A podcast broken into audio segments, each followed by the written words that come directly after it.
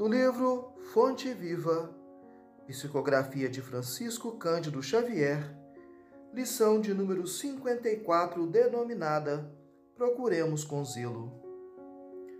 Procurai com zelo os melhores dons, e eu vos mostrarei um caminho ainda mais excelente.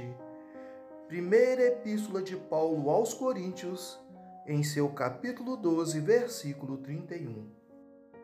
A ideia de que ninguém deve procurar aprender e melhorar-se para ser mais útil à revelação divina é muito mais uma tentativa de consagração à ociosidade que um ensaio de humildade incipiente.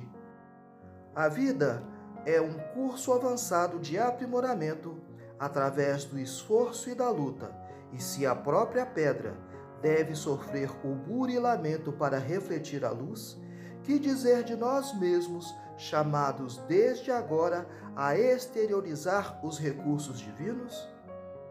Ninguém interrompa o serviço abençoado da sua educação a pretexto de cooperar com o céu, porque o progresso é um comboio de rodas infatigáveis que, relega para trás os que se rebelam contra os imperativos da frente.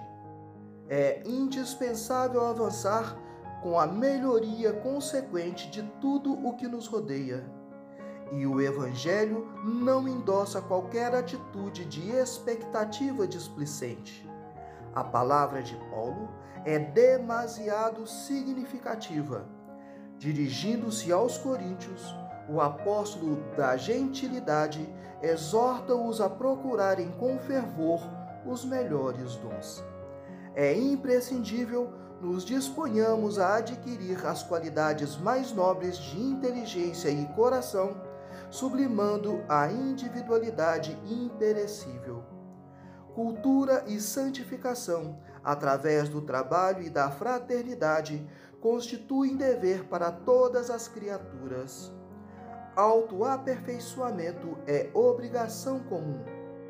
Busquemos zelosos a elevação de nós mesmos, assinalando a nossa presença, seja onde for, com as bênçãos do serviço a todos, e tão logo estejamos integrados no esforço digno, dentro da ação pessoal e incessante no bem, o alto nos descortinará mais iluminados caminhos para a ascensão.